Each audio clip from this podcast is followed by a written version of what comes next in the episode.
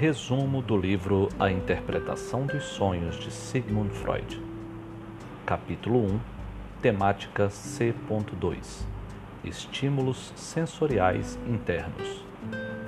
Aqui Freud apenas constata a opinião de diversos autores que dão importância aos estímulos sensoriais internos como fontes de sonhos. Ele concorda que alucinações visuais e auditivas nos momentos do adormecimento e do despertar são as fontes mais comuns dentro dessa categoria. No próximo episódio, capítulo 1, temática C.3 Estímulos somáticos orgânicos internos. Até a próxima.